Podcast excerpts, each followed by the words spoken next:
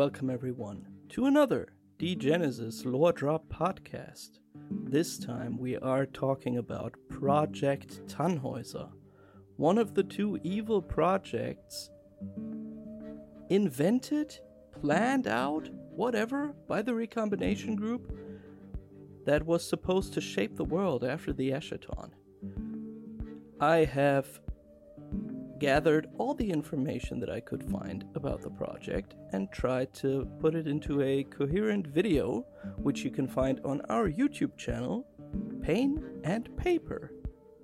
And now I hope you enjoy this new lore drop.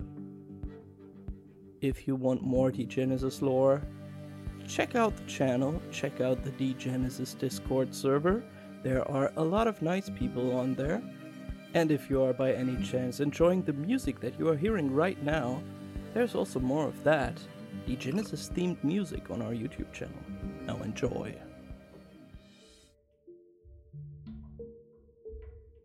In the decades before the catastrophic events of the Eschaton, the Recombination Group had become the leading company in the medicinal market, expanding their research into nanotechnology and cryogenics. Many of the corporation's rich customers, longing for a cure for various diseases, decided to let themselves be put into cryogenic sleep until the company had found a remedy for their illnesses. When the HIV or hive virus spread across Africa years later, it was the recombination group that proclaimed to have found a cure for the virus. Yet, the production of the serum took longer than expected. The reason for this delay was revealed by Recombination Group whistleblower Norman Thorne, who informed the press about a large secret project called Project Tannhäuser, which swallowed up a lot of the company's resources. While the entire world focused on the ravaging virus, the Recombination Group created a myriad of bunker facilities all over Europe. In these facilities, thousands of people would be sent into cryogenic chambers where they could hibernate over the following centuries to be awakened after the catastrophe of the Eschaton. Generations of mercenaries guarded these bunkers making sure that Project Tannhäuser would succeed.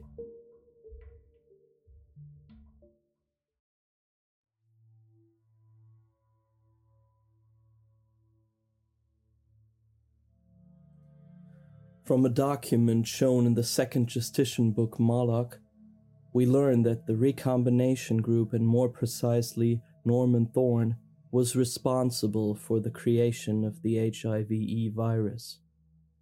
Apparently, the virus was released by the recombination group to distract the public from the corporation's efforts to create Project Tannhäuser, as well as the impending apocalypse of the Eschaton. With the entire world distracted by the ravaging virus, the corporation took to preparing their takeover of the post apocalyptic world through the means of Project Tannhäuser. Let us first take a look at the initial plan before delving into how the realities of the post Eschaton world influenced and hindered the execution of this project. The mercenaries in the bunkers were supposed to maintain the facilities over the centuries in which Earth healed from the impacts of the asteroids. 100 years after the Eschaton, the first of the so called cascades of cryogenically frozen individuals would awaken and step out of the bunkers and begin to establish a new rule in different parts of Europe. The frozen individuals, the so called sleepers, had not only been equipped with nanotechnological enhancements, providing them with basically supernatural powers and abilities, but they were also provided with memetic programming, which imprinted into their minds the precise instructions for playing their part in the project.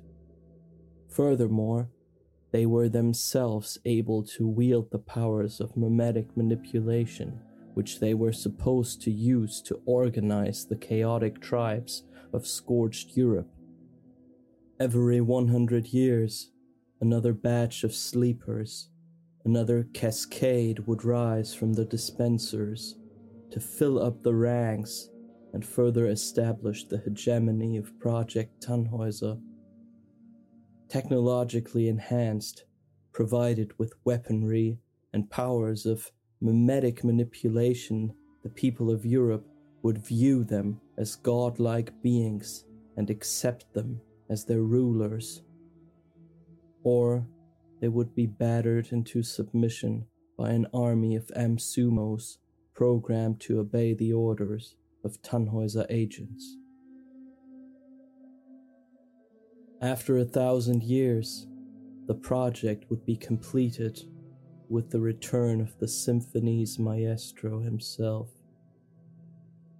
Jerome Gatrell would return as the ruler of all after spending a millennium on the Minerva's space orbiter in cryogenic sleep. The former recombination group board members all had their role to play in the planning of the project and can be viewed as Tannhäuser's architects, although we don't know the exact role of every single board member. Viktor Karmenov is confirmed to have acted as the head of fundings for the project. Christ- Christine Espensen was responsible for Project Esper which was concerned with the creation of the space orbiters that were successfully launched only days before the Eschaton. Nathan Argyre was a researcher in the young academic field of memetics and joined the RG after initially refusing cooperation because of ethical concerns. His memetic programs should later be imprinted into the minds of the sleepers, providing them with clear orders and behavioral patterns for the time after awakening. As mentioned before, Norman Thorne was responsible for the creation of the HIV virus and the pandemic that ensued, causing a veil of mayhem under which Project Tannhäuser could flourish unseen. Salim Mushar was most probably responsible for the IT part of the whole project, as well as nanotechnological enhancements of the sleepers, before he, like many other former RG board members, turned against Project Tannhäuser in the last days before the Eschaton.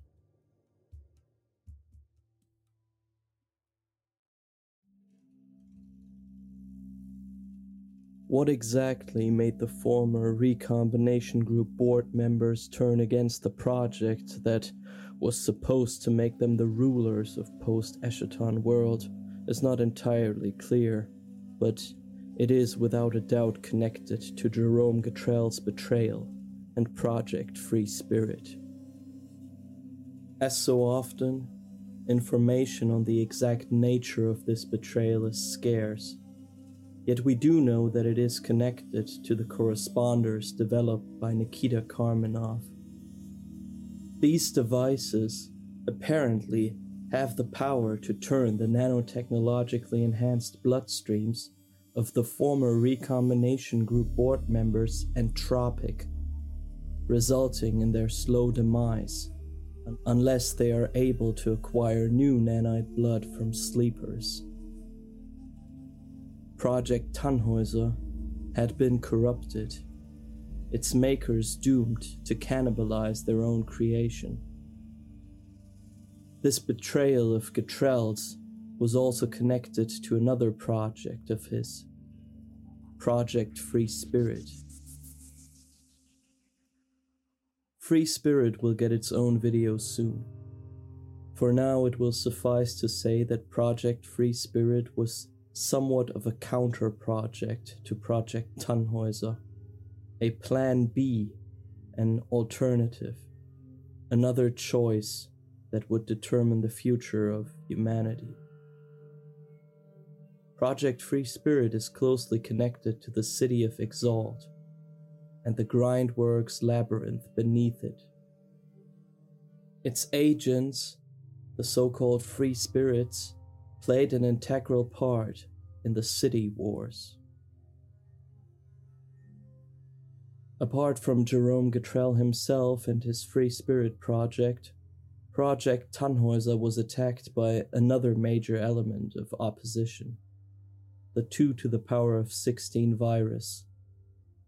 The virus created by Tricklaw, who is also known as Salim Mushar, was not only responsible for the failure of the Paladin defense system and the destruction of the stream before the Eschaton, but it also attacked and destroyed elements of Project Tannhäuser, such as the recombination group bunkers, the so called dispensers, and orbiters shot into space before the Eschaton.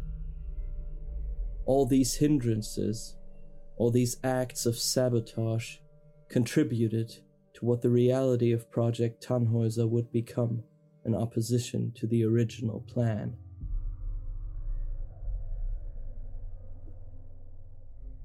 Either Tricklaw malware, the 2 to the power of 16 virus, or the sheer destruction caused by the asteroids heavily damaged an unknown number of dispensers.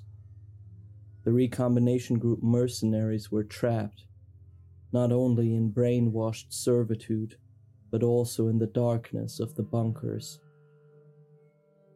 Darkness and deprivation took their toll on these guardians. Generation after generation grew paler, balder, sight became less important. When they finally stepped out of the dispensers, they had changed. They were no longer guardians of sleeping gods, they were palers. Over the centuries, some of the former guardians managed to break out of their subterranean prisons, while others still remain trapped or still wait for the awakening of their sleeping masters. Still, some of the dispensers remained untouched by Tricklaw's malware or the asteroid's impact and opened according to plan. In the Justitian books, we find a relatively detailed description of the first phase of Project Tannhäuser.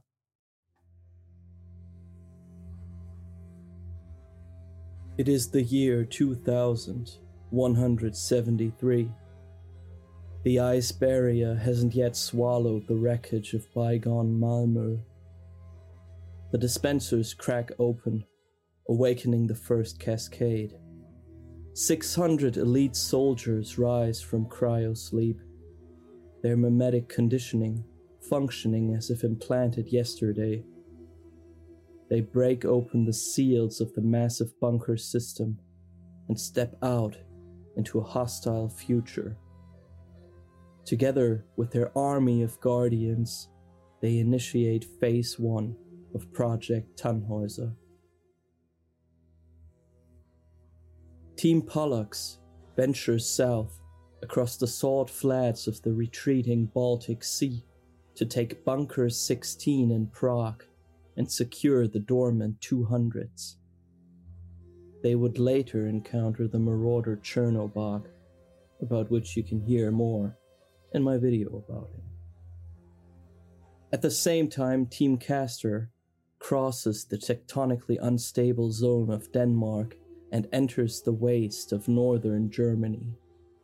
Their mission hide amongst the survivors, instigate the development of an agricultural society, establish trade, and locate Exalt.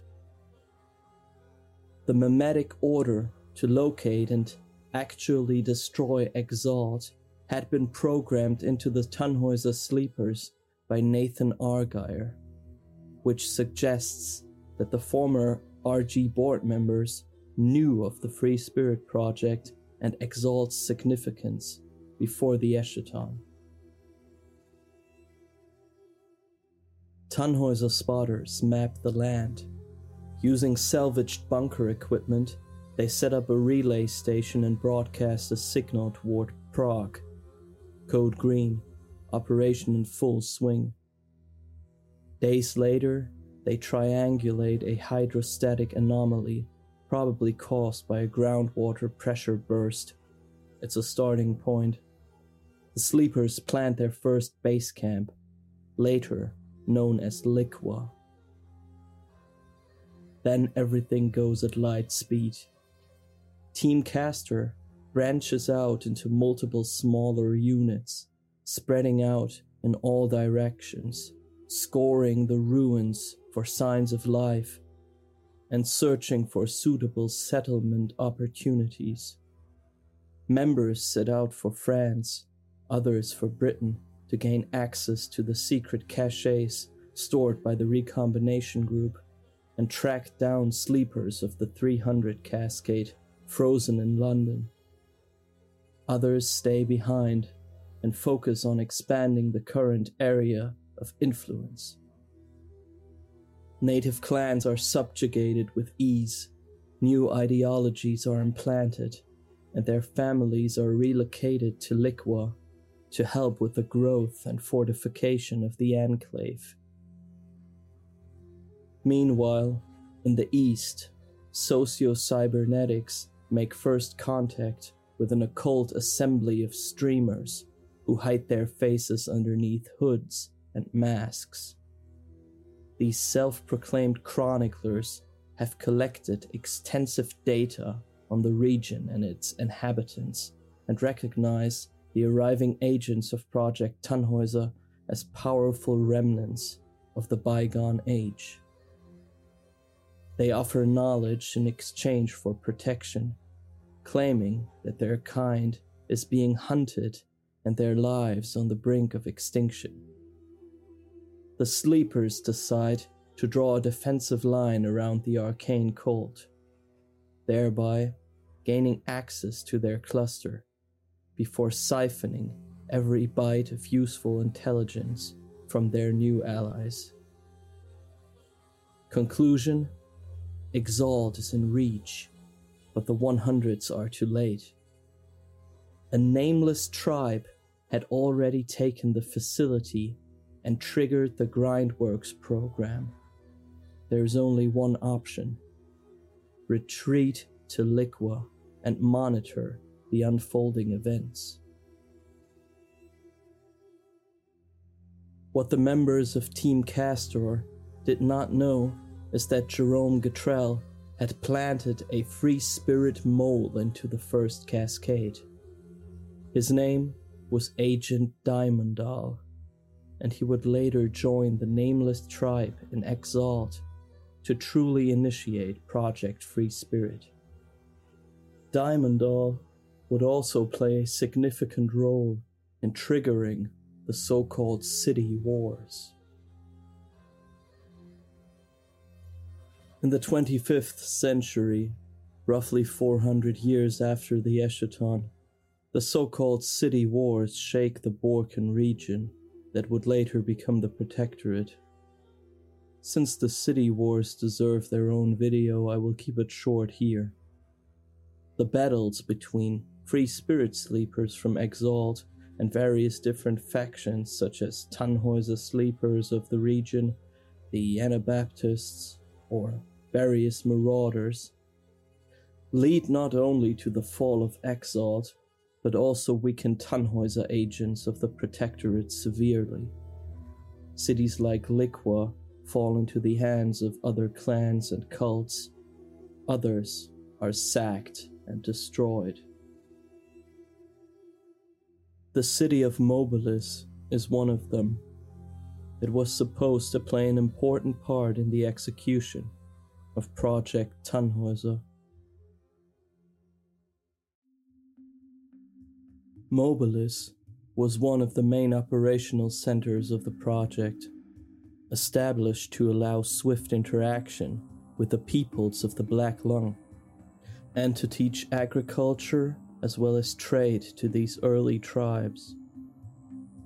It is unknown whether the ancient clans once residing in this territory were assimilated by the sleepers, but the fact that the cave painting tradition abruptly ended speaks in favor of this theory. Supposedly, the agents of Project Tannhäuser restored the damaged coal power plant of Mobilis to an operational level and located the neighboring anthracite deposits. Nobody else at that time would have had the knowledge necessary to do so, but with the majority of evidence destroyed, what really happened in those days remains hard to discern. However, some of the structures standing in Mobilis to this day bear the characteristics of an internment camp, their walls and corridors emblazoned with yellow recombination group logos which have almost entirely flaked off due to the extensive weathering. Much of the architecture consists of container like buildings, some made of durable plastics others of strange metal alloys.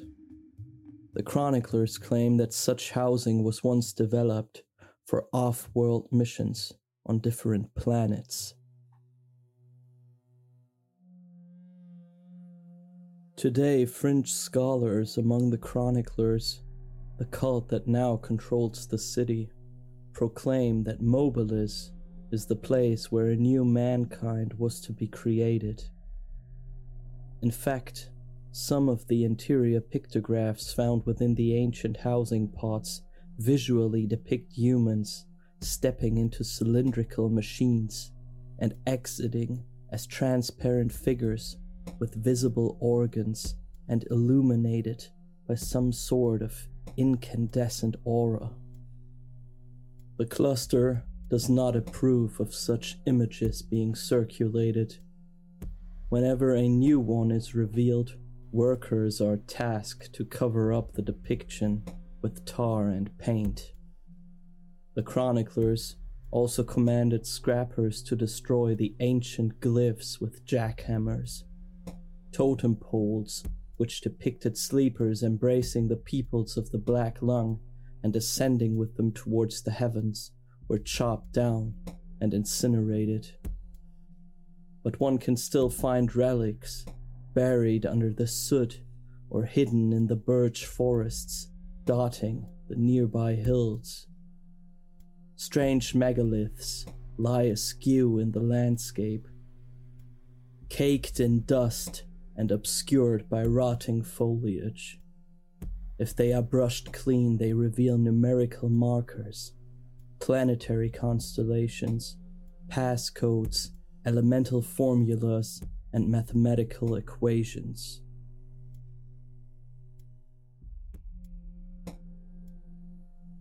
The chronicler fragment Apex is obsessed with the remnants of the sleepers scattered around Mobilis. Apex scores through the folders of classified data he's been able to restore, investigating the trails left behind by the 100s.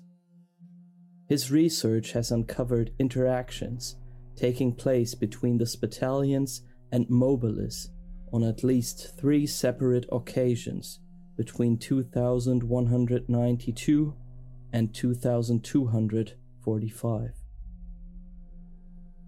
Were the doctors offering their services and knowledge to the agents of Project Tannhäuser? To what extent and for what purpose? The pictographs found in the housing parts of Mobilis illustrate aspects of bioengineering. Apex suspects that the Spitalians were helping the sleepers create a new branch of humans adapted to the conditions of post Eschaton Europe.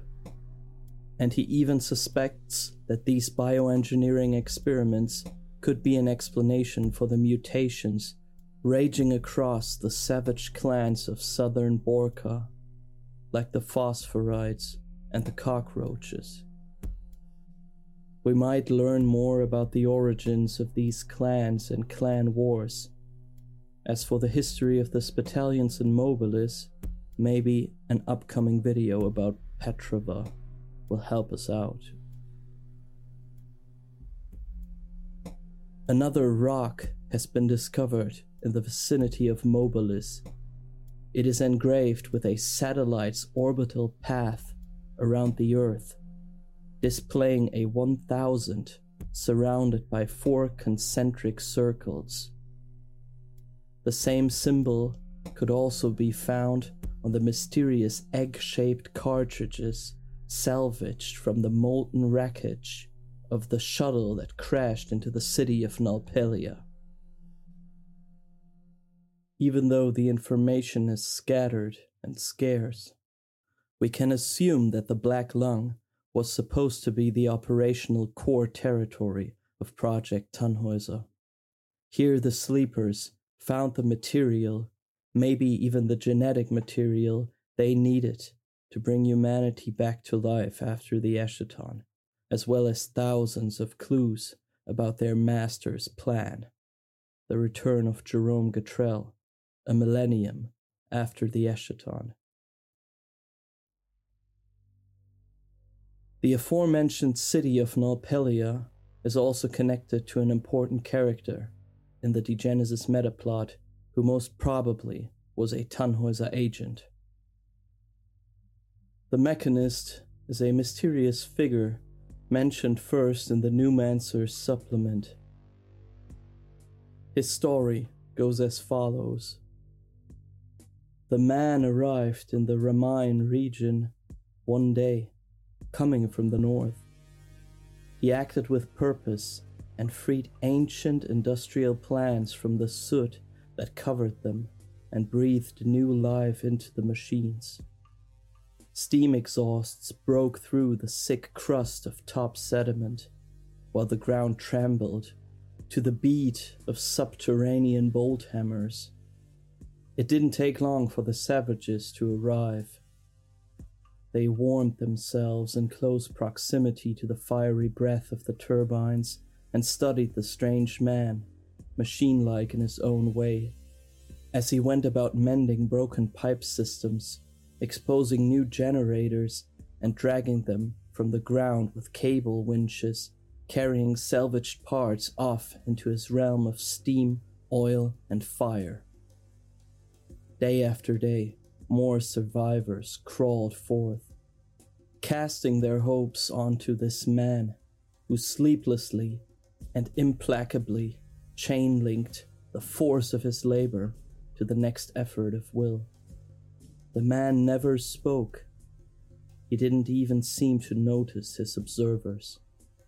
They understood regardless. The first few grabbed digging tools and began to imitate him. They forged scrap into gadgets, set themselves up in the tunnels and basements, and foraged the area for food and fuel. Soon after, they ignited blast furnaces where they would roll red hot iron into sheet metal, prefabricated components for machines that only existed within the man's head. It was long before they referred to him only as the mechanist. He blessed Nalpilia with the designs for defense systems, helped in their construction, contributed to the fact that today the Iron Kingdom of Nalpelia is a self sufficient pocket realm within the Protectorate. The Mechanist is viewed as a benefactor to the lost and broken in the era of the Beast. A more thorough reading of the legend might interpret his actions differently, though, questioning if the construction of this vault like industrial network and utterly complex defense system along with the arming of legions of savages, only served the purpose of his own protection, and that his long journey from high up north, past Liqua, Mobilis, and Exalt, was in fact an escape, one which would end in finality. Whatever his true intention was, all of his machines and his assembled followers were to no avail. In the year 2203, his corpse was discovered deep in the bowels of Nalpilia. A white gash carved into his chest, the heart inside lacerated, possibly inflicted by some blade like object. His followers didn't even have the time to recover their fallen hero. A timed security purge of the Cauldron City, installed by the Mechanist himself, flushed his corpse out with the tide. The Mechanist's followers would form their own clan after their master's demise. He became a divine figure, guiding them through the darkness ahead. They were his many hands, his acolytes, his mechans.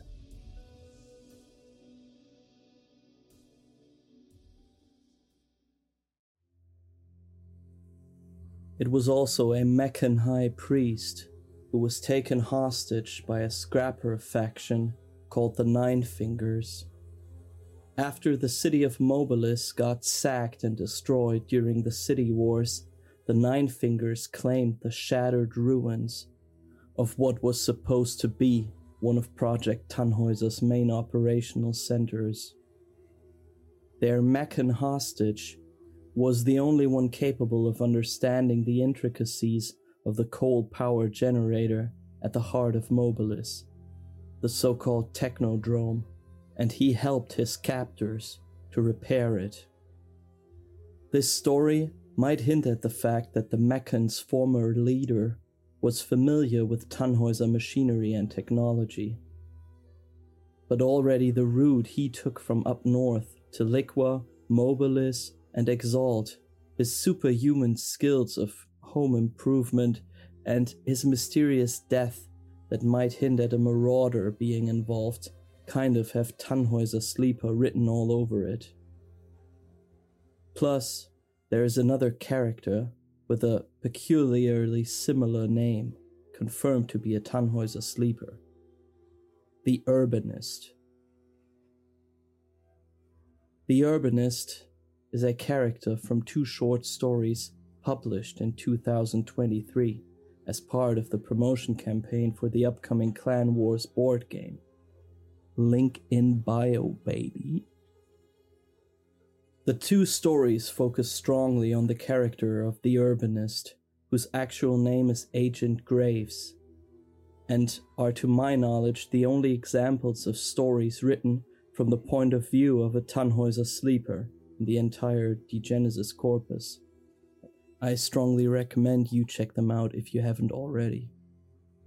The first of the two stories, titled Urbanist, initially focuses on Graves' desperate inner state of mind before his guardians inform him about the arrival of a delegation of an early iteration of Spitalians, third generation crisis center personnel. The arrival of these Hospitalians sets the story in the second century after the Eschaton, revealing that Agent Graves is most likely a first cascade sleeper, somewhere in Borca, potentially in Liqua or Mobilis. This encounter might be one of the interactions between Spitalians and Tannhäuser agents mentioned in the section about the chronicler Apex, but I could not find any final evidence for this claim. In the second story, Graves encounters an Anabaptist emissary and is painfully made aware of the limitations of his mimetic powers of manipulation when confronted with Anabaptist dogmatism. It seems to be Graves' goal to form a coalition with the Anabaptists against the looming threat that is Exalt Yet the emissary makes it abundantly clear that he is not interested in an alliance. To underline his animosity, he presents Graves with a severed arm that once belonged to Tannhäuser Sleeper, Agent Morton, a member of Team Castor, who most probably tried to infiltrate the young Anabaptist cult and perished. There is reason to believe that the short stories about Agent Graves were supposed to be part of the roadmap release Mass Grave, which unfortunately never was published. It was supposed to focus on the investigation of a gruesome discovery made by Hellvetic sappers. A mass grave 15 kilometers west of Mobilis. Piles of bones buried six feet underground and coated with radioactive filament, along with grotesquely malformed human skulls. One sediment sample retrieved by the sappers featured bone splinters fused with crystallite nanites. I might be jumping to conclusions here, but it kind of feels SIXMOREVODKA ish to have a character named Graves appear in a story called Mass Grave. But maybe I'm just suffering from harm's way brain worms. What definitely connects the two Clan Wars short stories of Agent Graves to the supposed story of Mass Grave is Dead Sleepers of an early cascade located in the Black Lung. We'll find out more about the urbanist's fate with the Clan Wars release. What we can conclude from the stories of the urbanist and the mechanist is that some of the sleepers of the first cascade most probably had their individual fields of expertise needed for the implementation of the first phase of Project Tannhäuser. Furthermore, we are introduced to the obstacles and utter horrors that these sleepers had to endure during this phase of reconstruction after the Eschaton. We also see that after a short period of operating successfully in northern Borca, Project Tannhäuser turned into a disaster caused by dogmatic clanners, the agents of Exalt, or marauders hungry for nanites. The other team of the first cascade, Team Pollux, also had to face the disastrous outcome of their mission, though their leader, later known as the Pious of Wroclaw, did survive his encounter with the marauder Chernobog and continues to be an influential player in the metaplot of Degenesis. For more information about the Pious, do check out my Chernobog and Needle Tower disaster videos. The Pious is one of only two known and named Tannhäuser sleeper characters alive at the current point of the Degenesis metaplot timeline. We know that the Pious is actively working against the group of rogue chroniclers known as the Needles, who try to reach Baikonur and activate the last server. What the Needles and the Pious don't seem to know is that an activation of the last server would result in a reboot of all systems of Project Tannhäuser that were formerly corrupted by the 2 to the power of 16 virus. Project Tannhäuser would then be unstoppable. The M-Sumo army that the marauder Gusev tried to reprogram in NORAD would come to life. Dispensers would be able to be activated manually spitting out sleepers with intact memories on command. Gatrell's orchestra of final human selection would begin its symphony. Either the pious is unaware of the consequences of the needle's success, or he does no longer want Project Tannhäuser to become the world's leading ideology.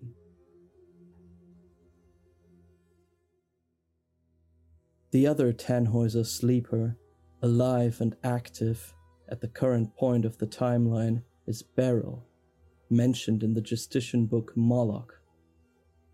Beryl is a sleeper of the 600th Cascade and the only survivor of his cohort. He entered the Protectorate in search of his fellow sleepers and the bright future they were supposed to build, yet he finds only pain.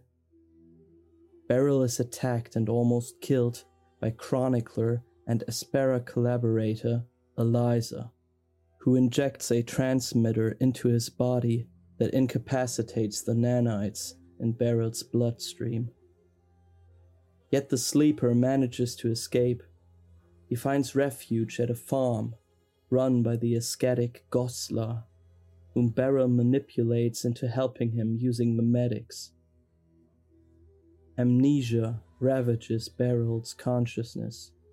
Entire areas of his brain seem to be blotted out, dark zones that feature no entry point. But with every day that passes, he captures glimpses of his past, connecting the dots. His deployment zone featured three separate dispensers. He studies the maps that Goslar acquired for him. Beryl's squad didn't survive the cryostasis, but what about the other two bunkers? If his calculations are correct, they are located in the Sukhov Desert, somewhere close to the ice barrier. If this damn wound would just heal in time, he could travel there by himself and locate the other agents of Project Tannhäuser. And together, they'd be able to press the reset button and begin the plan anew.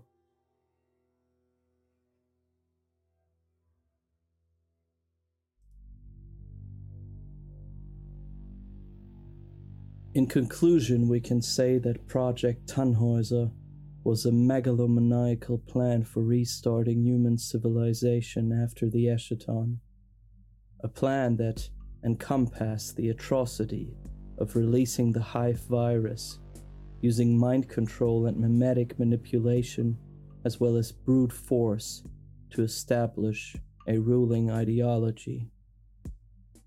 This plan failed in its initial iteration, but still represents a dormant threat for everyone.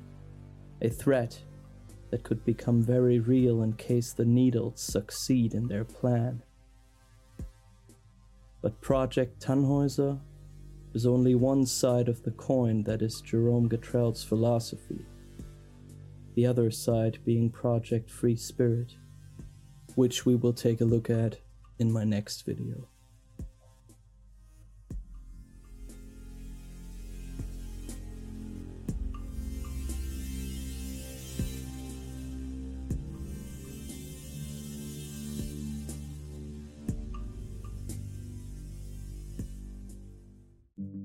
Whew, everyone. Thank you for watching this video. I hope you enjoyed it. And yeah, hopefully I um, did justice to this very, very, very big topic of the Degenesis metaplot. In case I forgot anything, please shout at me in the comments about how stupid I am and just kidding, you're all being very, very nice. But if I made a mistake, please tell me, because that's what we are striving for here being right about Degenesis. And please do check out the Degenesis Discord, degenesis.com, uh, the Clan Wars uh, page. Everything is in the in the description.